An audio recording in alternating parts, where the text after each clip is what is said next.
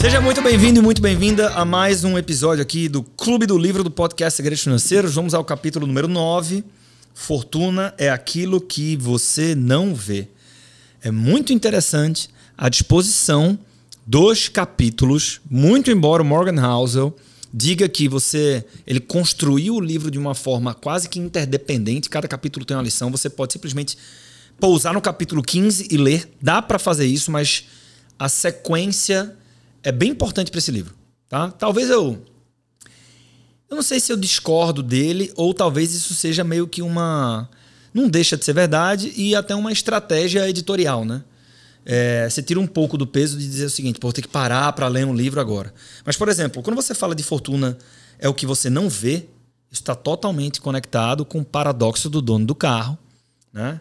que nós vimos no capítulo anterior, capítulo número 8, né? de que muitas vezes você compra coisas caras para impressionar os outros e os outros estão muito mais ah, preocupados em como que aquele super carro, por exemplo, encaixaria na vida deles do que se admirarem por você. Então eles admiram o cara, o, o, carro e se imaginam eles mesmos atrás do volante do carro e não ficam admirando o dono do carro. Enfim, se você ouviu, não vou repetir a história toda aqui, né? Se você ouviu o capítulo número 8, uh, ah, você sabe exatamente o que eu estou falando. Se não, você é meu convidado a no final desse episódio ir para lá. E aí, com isso dito, né? Ou seja, ele estava falando de algo visível. A casa grande, o carro luxuoso, o relógio chique, e aí ele começa o capítulo número 9 falando de fortuna é aquilo que você não vê. Gastar dinheiro para mostrar às pessoas quanto dinheiro você tem é a forma mais rápida de ter menos dinheiro. Né? Essa frase, por exemplo, para mim é, é, um, é, uma frase legal, mas não, não traz tão, tanto impacto assim. Eu acho que o conteúdo do capítulo é mais rico, né? porque ele sai um pouco do óbvio. E antes de começar o capítulo, se tudo der certo, esse episódio vai ao ar na terça-feira, Vou aqui me comprometer, porque se não for, vocês vão puxar minha orelha. Dia 11 de outubro de 22, certo? Esse conteúdo é atemporal. Se você estiver ouvindo em 2026, não tem problema, ele vai te servir.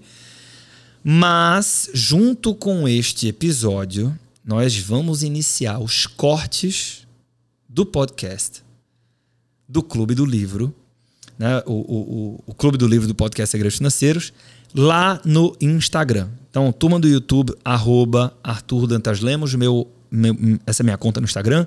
Se você está aqui e não segue, acompanha por lá, porque a gente vai começar uma série chamada Os Maiores Livros de Negócios e Finanças. O nome da série é essa. Aí a gente vai lançar lá no Reels, né? São, são cortes do podcast, parte 1, parte 2, parte 3 com micro insights, provocações e ensinamentos retiradas do Clube do Livro. Então, se você curte esse conteúdo aqui, você vai adorar aquele conteúdo e você vai fazer uma baita cognição de repetição. Né? Que é lembrar de uma provocação que você achou interessante do capítulo e aí você faz uma nova conexão e se torna ainda mais fácil colocar tudo isso em prática, né? que é o que importa no final do dia. Então, todo mundo convidado, a partir do dia 11 de outubro, a conectar comigo lá no Instagram, tá? É, e se não tiver nenhuma novidade lá, você vai lá no direct puxa minha orelha, tá? Tá valendo também. Mas bem, sem mais delongas, fortuna é aquilo que você não vê. Quando se trata de dinheiro, existem muitos aspectos irônicos. Um dos principais é fortuna é aquilo que a gente não enxerga. Minha experiência como manobrista se deu em meados dos anos 2000, em Los Angeles, quando a ostentação material só não era mais importante do que respirar. Anos 2000, será que mudou muito? Será que mudou muito? Será que vai mudar? Vamos lá. Quer dizer, essa, essa é uma outra discussão. Acho que mudou, né? deve mudar, mas é, é, só porque do jeito que ele escreve é como se naquela época a ostentação fosse um big deal e hoje não fosse mais. Né? Não, é, não é bem aí. Se você, se você visse uma Ferrari pela rua presumia que o dono do carro era rico, mesmo que não prestasse muita atenção nele. Contudo, ao conhecer algumas daquelas pessoas, percebi que nem sempre era o caso. Muitas eram pessoas de sucesso relativo que haviam gastado um grande percentual do contra-cheque deles em um veículo. Eu me lembro de um sujeito que vou chamar de Roger. Ele tinha mais ou menos a minha idade. Eu não fazia ideia de qual era o seu trabalho, mas ele dirigia um Porsche, o que era suficiente para que eu e que as pessoas, de uma forma geral, tirassem as suas próprias conclusões. Então, um dia, Roger chegou dirigindo um Honda velho. O mesmo se deu na semana seguinte e na outra. Pergunta: o que, é que aconteceu com o Porsche? Né? Ele fez essa pergunta. Perguntou para o Roger. E ele respondeu que o veículo fora tomado por falta de pagamento das prestações. Não havia uma gota de constrangimento ali. Ele respondeu como se estivesse passando para a próxima, para, para a próxima jogada do jogo. Todas as suposições que eu fizera a respeito dele estavam erradas. Los Angeles tem um monte de Rogers. Eu não sei se eu paro aqui para fazer 200 considerações. É... E aí não tem jeito, né? Falando um pouco da realidade brasileira. Mas deixa eu ver se ele finaliza melhor esse raciocínio, que eu não vou esquecer o que eu vou comentar, não. Alguém que dirige um carro de 100 mil dólares pode até ter uma fortuna. Só que o único dado que você tem sobre a fortuna dessa pessoa é que ela tem 100 mil dólares a menos do que tinha antes de comprar o carro. Ou 100 mil dólares a mais em dívidas. Isso é tudo que você sabe sobre ela. Interessante, né, velho? Sabe aquela, aquela história do copo meio cheio e copo meio vazio? Esse copo aqui, né? Só o pessoal do YouTube tá vendo meu copo d'água, né? Ele tá meio cheio ou meio vazio? Então, às vezes, o copo tá na mesma linha. Algumas pessoas vão ver como. Então, depende muito do, da visão de mundo, né? Para mim, dado o meu contexto. E o que é que faz eu ver cheio quando o outro vê vazio? Às vezes é repertório, é conhecimento. Inclusive, por isso as pessoas estão aqui no Clube do Livro.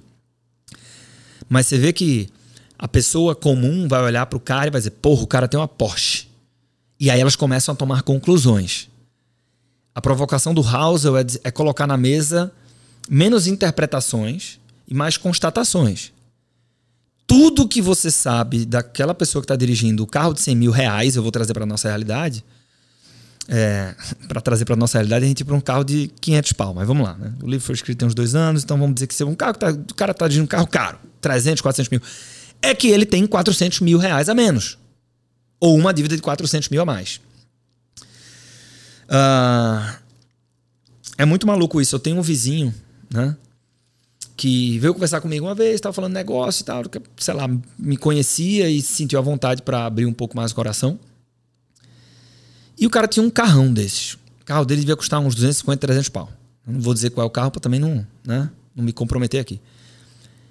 E a história do cara era o seguinte: ele tinha um business muito lucrativo, e é uma mudança numa política econômica com a caneta. O negócio dele, de um dia para o outro, começou a dar um prejuízo estratosférico. Então, o cara, a empresa ficou negativada, o cara negativou o nome e tal, não sei o quê. E aí, tentando resgatar aqui na memória, é, era engraçado isso, porque na garagem são três vagas. E ele tinha dois outros carros de um padrão bem menor. E ele falou assim, no, no calor da conversa, ele sentiu a vontade. Ele disse assim: esse carro, por exemplo, aqui, isso aqui é uma busca e apreensão. Sendo que eu, eu não lembro o detalhe da história, mas assim, ele não podia vender o carro, né? E ele não podia é, colocar no nome dele. Tá no nome da empresa, não é um rolo desse. Porque se colocasse no nome dele, é, os processos que ele tem abertos e tal, iam tomar o carro. Então ele se bicho entre uma coisa e outra, eu fico vivendo com ele, não tem documentação, uma confusão dessa. Só um exemplo extremo, talvez, do que o Morgan House está falando aqui, né? O cara que bate para ele andando naquele carro toma uma dezena de conclusões, nenhuma constatação e que estão muito distantes. Agora, isso vai continuar acontecendo mesmo com nós que estamos lendo esse livro? Vai. Né? Porque por um padrão geral amplo de observação, você diz o seguinte, pô, esse cara, ele no mínimo tem acesso a um tamanho de crédito que permite ele comprar, então você consegue tirar algumas presunções ali, mas tem que ter muito cuidado com isso. Eu acho que é a grande lição aqui, né? Tudo que você sabe sobre essa pessoa é que ela tem tantos mil a mais de dívida ou a menos de patrimônio. Seguindo, temos a tendência de presumir a fortuna dos outros pelo que vemos, porque essa é a informação que está diante de nós. Não temos como ver as contas bancárias ou os recibos da imobiliária. Portanto, contamos com as aparências para avaliar o sucesso financeiro alheio. Carros, casas, fotos do Instagram. O capitalismo moderno fez com que, a, fez com que o hábito de fingir até conseguir se tornasse uma ótima fonte de negócios. No último capítulo a gente falou disso, não foi? Tem influenciador no mundo atual que não tem nenhuma condição de ter uma casa muito grande e um carro muito bacana, financia o carro, é, aluga uma casa totalmente fora do que deveria, sendo que isso traz negócios e acaba fechando a conta, o que é muito maluco de se pensar. Não estou nem falando do extremo dos day traders que alugam helicóptero, alugam, aluga no sentido de não para morar, aluga diária para fazer uma série de. Porque essa parada rola também, tá? É, não sei se veio day trade aqui à mente, porque eu, eu já, já me consta, contaram alguns casos nisso, mas deve ter outra, outra galera também, de, enfim, que vai ensinar a fazer lançamento, deve ter dessas coisas aí. Mas é maluco pensar como isso pode se tornar uma, uma ótima fonte de negócio, né? A verdade, no entanto, é que a fortuna é aquilo que você não vê. Para quem trabalha com finanças pessoais, talvez essa seja uma afirmação nada mais do que óbvia. E tem muita gente aqui, né? Você que chegou há pouco tempo no podcast Segredos Financeiros aqui no Clube do Livro, talvez você não saiba. A empreender dinheiro é, é uma save tech, né? Então, cada vez mais eu, eu, eu, consigo envelopar dessa forma. Mas é menos sobre o, o, o como, como, como, ela se classifica e mais assim. É, nós temos soluções para quem quer empreender com a educação financeira no Brasil. Então você pode ser um educador financeiro profissional, um consultor financeiro independente, ou até já atuar como um gerente bancário, até já atuar como um agente autônomo de investimentos. Nós temos uma série de soluções para as pessoas que querem trabalhar nessa área. E isso faz com que, como consequência, boa parte das pessoas que nos acompanham aqui nas redes sociais trabalhem com finanças. Né? Então, para quem trabalha com finanças, Brunão, você não tem muita novidade aqui. Mas essa simples frase, para alguém que não é, não respira o mundo das finanças no dia a dia, faz a pessoa pensar um pouco mais sobre como é o processo dela de determinar quem tem sucesso e quem não tem sucesso. Porque, de fato, fortuna é aquilo que a gente não vê. E aqui vai para o trecho desse capítulo que eu destaquei. Fortuna são os carros de luxo não adquiridos, os diamantes não comprados, os relógios não usados, as roupas deixadas nas araras e o assento na primeira classe recusado. Pô, a gente poderia acabar esse capítulo aqui. Fortuna são os ativos financeiros ainda não convertidos em coisas que podem ser vistas. Não é assim que costumamos pensar sobre o que é fortuna, porque não temos como contextualizar o que não vemos. Deixa eu só fazer outro parêntese. Eu falei agora para as pessoas que não trabalham com finanças. Né? Só destaquei o tanto que isso depois de lido é óbvio, mas não é óbvio para quem não está imerso no mundo finanças. Você que é consultor financeiro, esse é um conteúdo impossível das pessoas não se identificarem. Ó, eu estou viajando agora, eu poderia ter feito esse conteúdo. Eu estou viajando agora, eu poderia ir de executiva. Eu não vou de primeira classe, não vou aqui. Sabe por quê? Sabe o que é fortuna? Pou! Impossível as pessoas não se identificarem com isso. Mas vamos lá. Eu acho que, que a, a, a a personificação disso aqui é aquela foto de Bassi no, metrô em São Paulo. É, e o Bruno tá falando aqui Luiz Barsi, inclusive a Louise Barsi vai vir pro Money Heroes, né? Dias 22 e 23 teve uma Dana, né? Acho que ela é aluna da Empreender Dinheiro.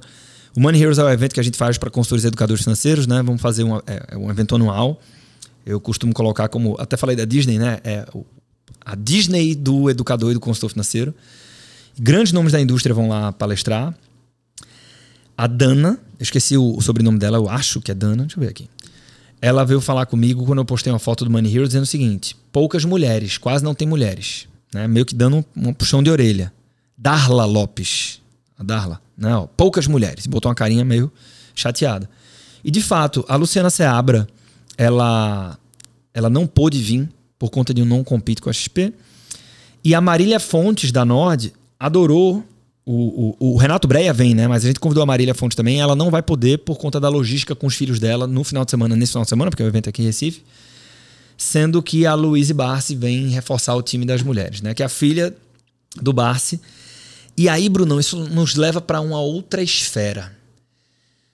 Que é o seguinte, né? Isso não é uma crítica, é só colocando o tempero na complexidade que é essa história do até onde vale a pena o comprar mais caro, até onde eu posso, né? De acordo com o Kiyosaki, por exemplo, desde que eu esteja aumentando a minha coluna de ativos, tudo bem desfrutar. E ele fala isso, né? Ele anda de Lamborghini, fala: eu posso ter porque a minha renda passiva consegue financiar esse luxo. Aí tudo bem. É, a renda passiva do Barsi poderia é, é, financiar. Eu acho que o Barsi, é, assim como o Buffett, por exemplo, são exemplos muito outliers, né, que, que acabam carregando o peso, mesmo que de forma inconsciente, de uma representação. Né? Porque o, o, o outro lado da moeda aqui, Brunão, é assim. É, eu, só, eu só tô. A representação é o Barça no metrô. Ponto final. É, como esse conteúdo aqui vai para pessoas que não, não vivem de finanças, eu sempre tenho um cuidado eu lembro de uma matéria que o Globo Repórter fez da Dona Rita, que era uma faxineira, que conseguiu comprar uma Tucson à vista em uma casa e tal, seus 60, 70 anos e tudo. E aí foram entender, né? Quase como um, um, um Ronald Reed, né? É, o, o, faxineiro que virou filantropo quando morreu, a história que a gente contou aqui também no livro. E aí, você vai pegar. Eles envelopam isso dentro de um Globo Repórter que fala de educação financeira, dizendo que ela é muito educada financeiramente, porque porque ela, ela, ela juntou o dinheiro. Sendo que para juntar dinheiro, ela passa assim, quase 30 anos sem jantar fora, sem pegar nenhum ônibus, ela ia andando. Pá, pá, pá, então, do jeito que. Eu não estou dizendo que ela. Enfim, não conheço a dona Rita. Eu vi três minutos de uma matéria no Globo Repórter. Sendo que isso afasta muito as pessoas da educação financeira. Porque a leitura é, porra, quer dizer então que eu tenho que economizar a todo custo a ponto de sequer poder levar minha esposa, meu marido ou meus filhos para jantar fora de casa, porque isso seria classificado como um gasto tolo, tô fora. É demais para mim esse nível de sacrifício. Então, é... essa é a graça, né? A, a, a, graça está na complexidade. Se fosse uma coisa né, diretiva, um mais um é igual a dois, a gente não estava nem aqui no Clube do Livro. Uh, mas o fato é que não é assim que costumamos pensar sobre o que é fortuna, porque não temos como contextualizar o que nós não vemos. A cantora Rihanna quase foi à falência depois de gastar em excesso. Então processou seu consultor financeiro. Olha a gente aí, Brunão. O conselheiro respondeu: Não era óbvio para ela que, se você gasta o seu dinheiro com coisas, vai acabar com as coisas e sem o dinheiro. Por isso que a gente considera tão importante aqui na ED o que, o que para a gente é educação financeira que funciona na vida real é você associar as boas práticas de educação financeira à ciência do comportamento humano. Uma boa prática que as pessoas não vão colocar em prática, logo, não me parece uma boa estratégia. E quando você fala, por exemplo, de uma estratégia de investimentos que não é o estado da arte do ponto de vista técnico da gestão de portfólio, mas que vai funcionar na vida real, para mim essa é uma estratégia que funciona. E aí, voltando para o caso aqui da, do embate da Rihanna com o consultor financeiro dela, né? O Morgan Housel diz assim: sinta-se à vontade para rir. Mas a resposta é não. Isso não é óbvio para as pessoas. Quando elas dizem que querem ser milionárias, talvez estejam dizendo, na verdade, que gostariam de gastar um milhão de dólares. E isso é literalmente o oposto de ser milionário. Qualquer pessoa, você veja como as pessoas pensam quando o assunto é dinheiro. Você fala, o que é que tu faria com um milhão e tal, não sei o quê.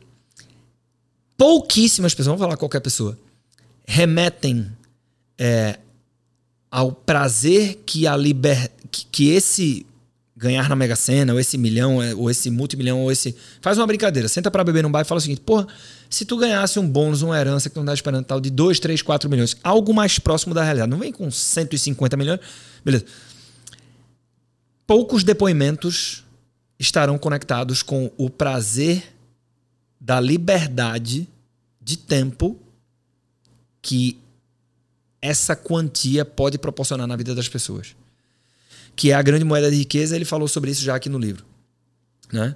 É, a maior parte dos depoimentos ou das afirmações do que é que eu faria se eu ganhasse dois, três, está vinculada a gastos, que é exatamente o que ele está provocando aqui.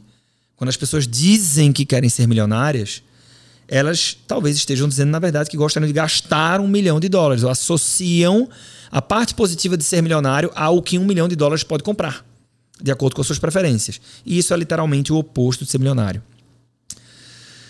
Vamos seguir. Um investidor Bill Mann escreveu certa vez: Não há forma mais rápida de se sentir rico do que gastar muito dinheiro em coisas boas. No entanto, ser rico é gastar o dinheiro que você tem, não o dinheiro que você não tem. Simples assim, ponto final. É um ótimo conselho, mas talvez não vá direto ao ponto. A única forma de acumular fortuna é não gastar o dinheiro que você tem. Essa não é apenas a única forma, como também é a própria definição de fortuna em si. No entanto, devemos ter cuidado na hora de fazer a distinção entre fortuna e riqueza. Isso vai além da semântica, olha só. Ignorar essa distinção provoca inúmeras decisões financeiras imprudentes. Vamos a ela, então. Riqueza tem a ver com um rendimento atual. Provavelmente alguém que dirige um carro de 100 mil dólares é rico, porque mesmo que a pessoa tenha financiado o veículo, é preciso um certo nível de rendimentos para pagar as prestações.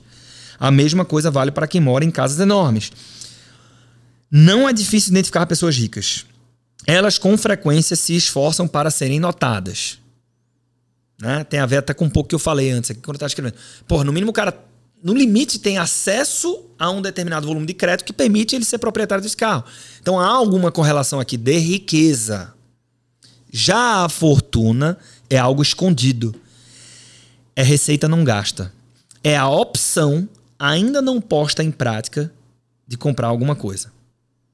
Puta frase do caralho. É a opção de comprar algo que eu não coloquei em prática.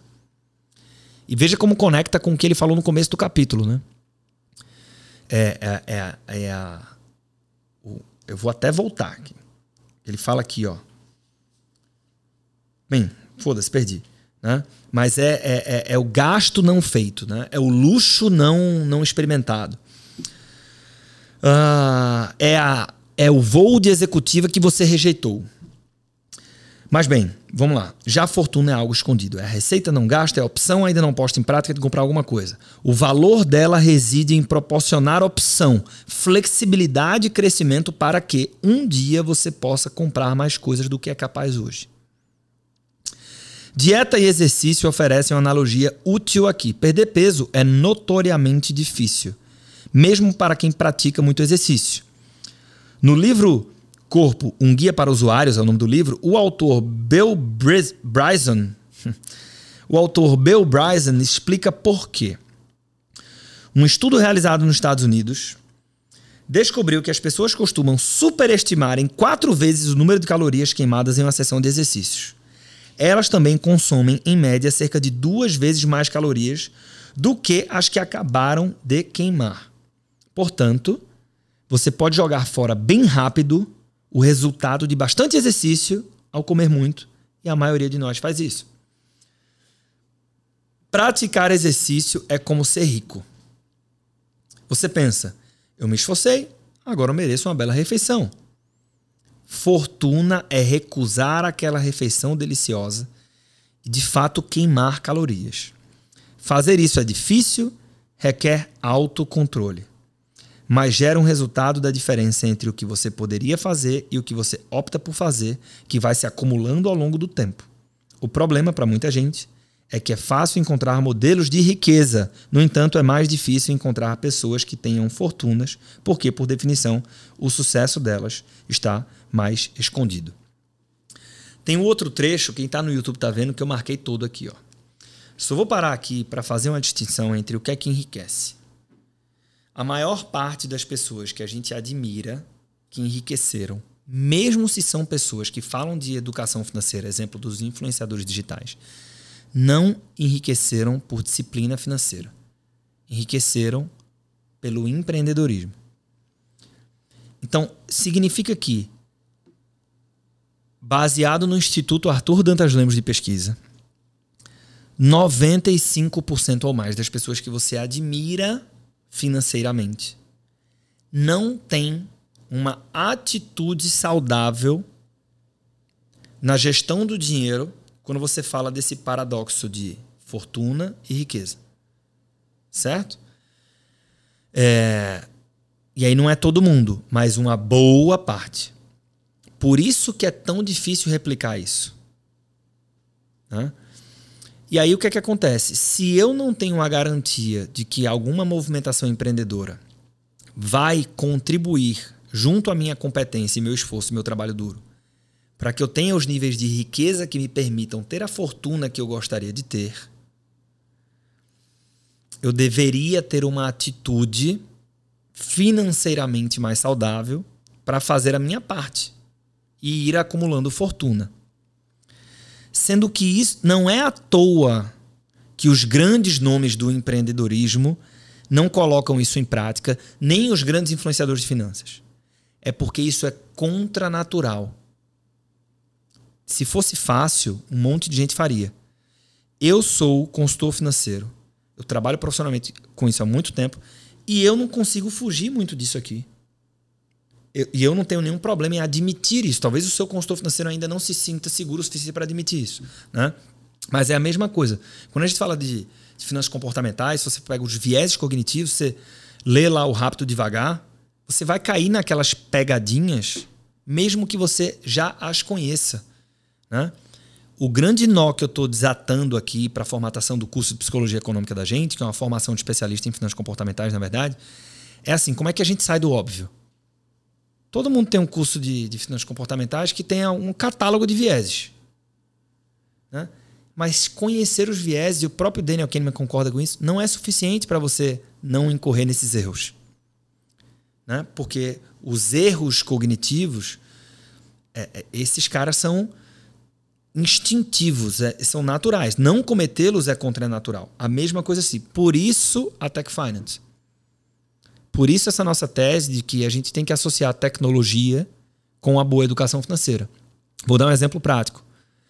A única forma a forma mais, a forma mais é, é, é, prática e rápida de uma pessoa comum colocar em prática o que o Morgan House está falando aqui, que é rejeitar a refeição cara, apesar de ter a percepção de que eu mereço, para acumular fortuna, é se eu utilizar a tecnologia para fazer uma transferência automática da minha conta bancária para minha conta na corretora de valores ou na fintech que eu vou investir e tirar esse dinheiro da minha vida. Vamos seguir.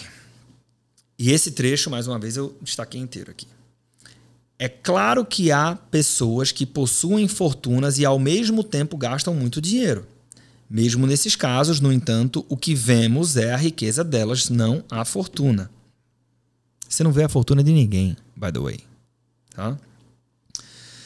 Vemos os carros que elas decidiram comprar e talvez a escola em que escolheram matricular os filhos. Não vemos as poupanças, os planos de previdência ou as carteiras de investimento. Vemos as casas que elas compram, não as que poderiam ter comprado se tivessem passado do limite.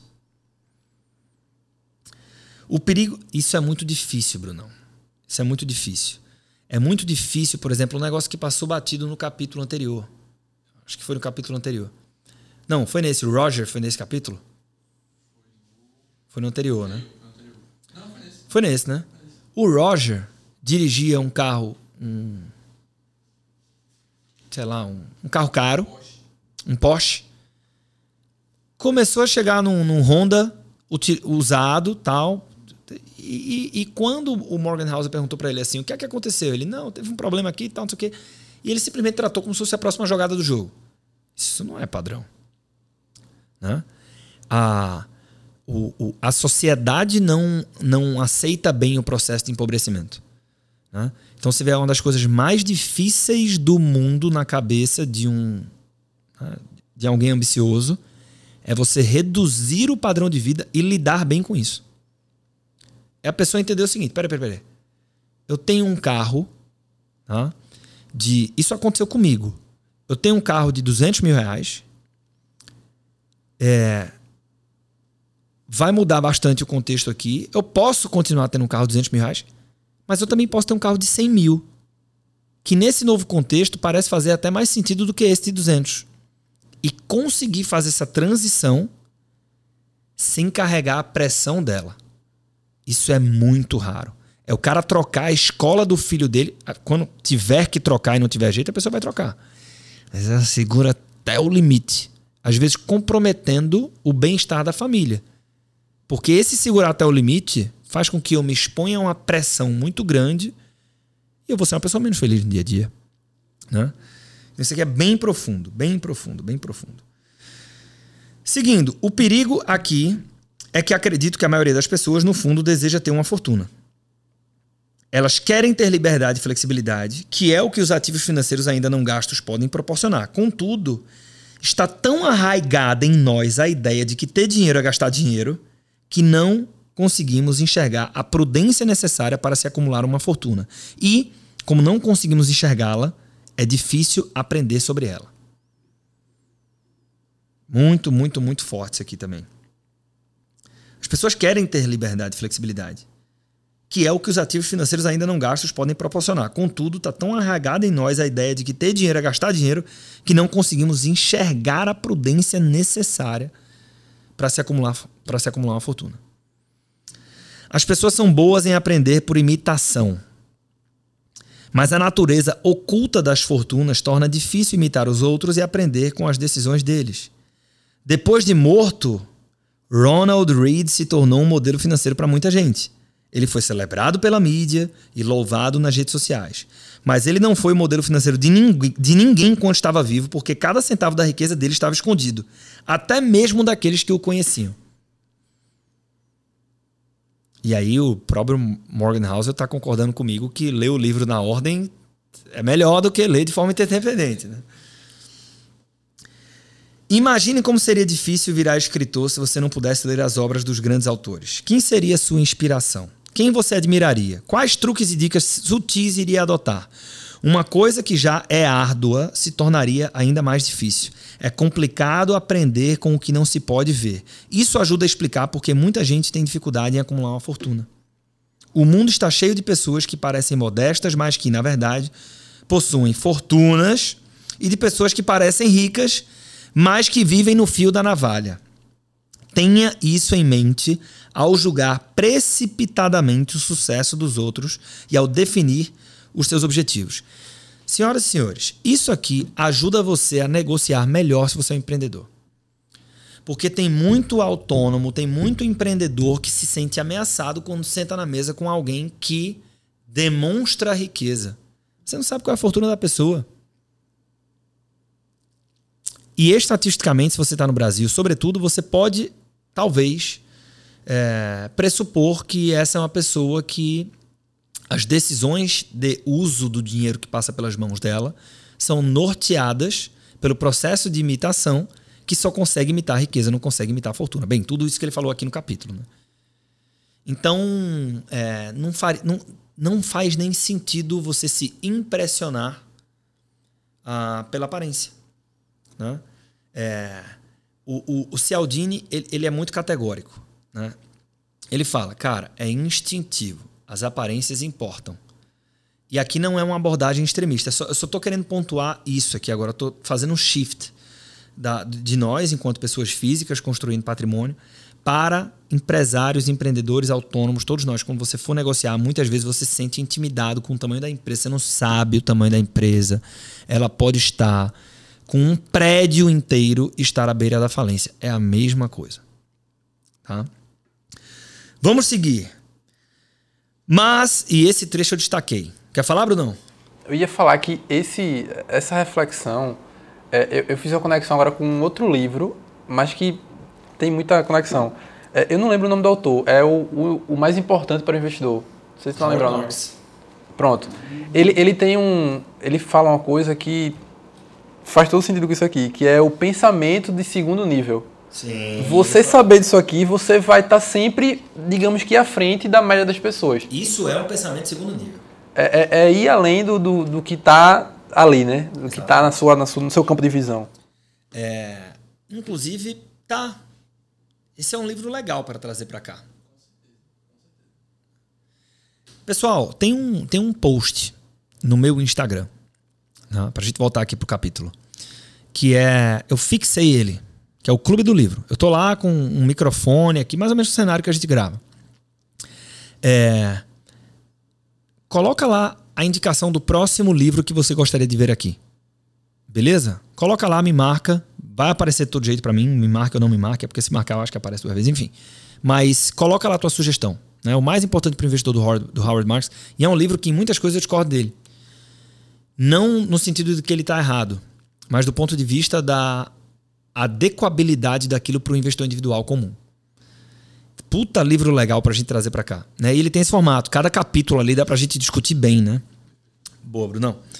Vamos seguir. Esse trecho aqui também eu destaquei para fechar o capítulo número 9 do livro.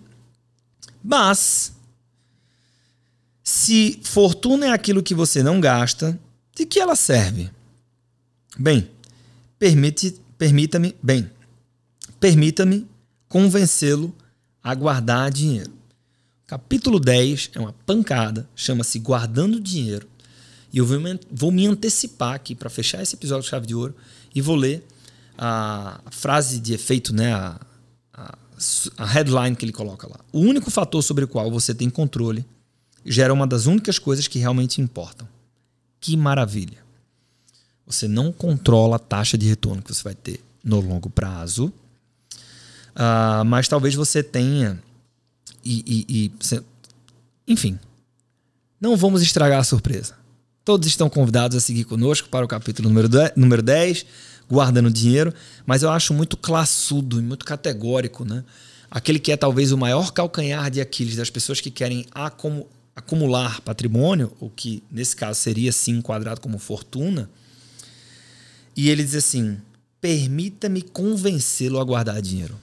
Puta negócio legal. Isso aqui dá até para usar em palestra, hein?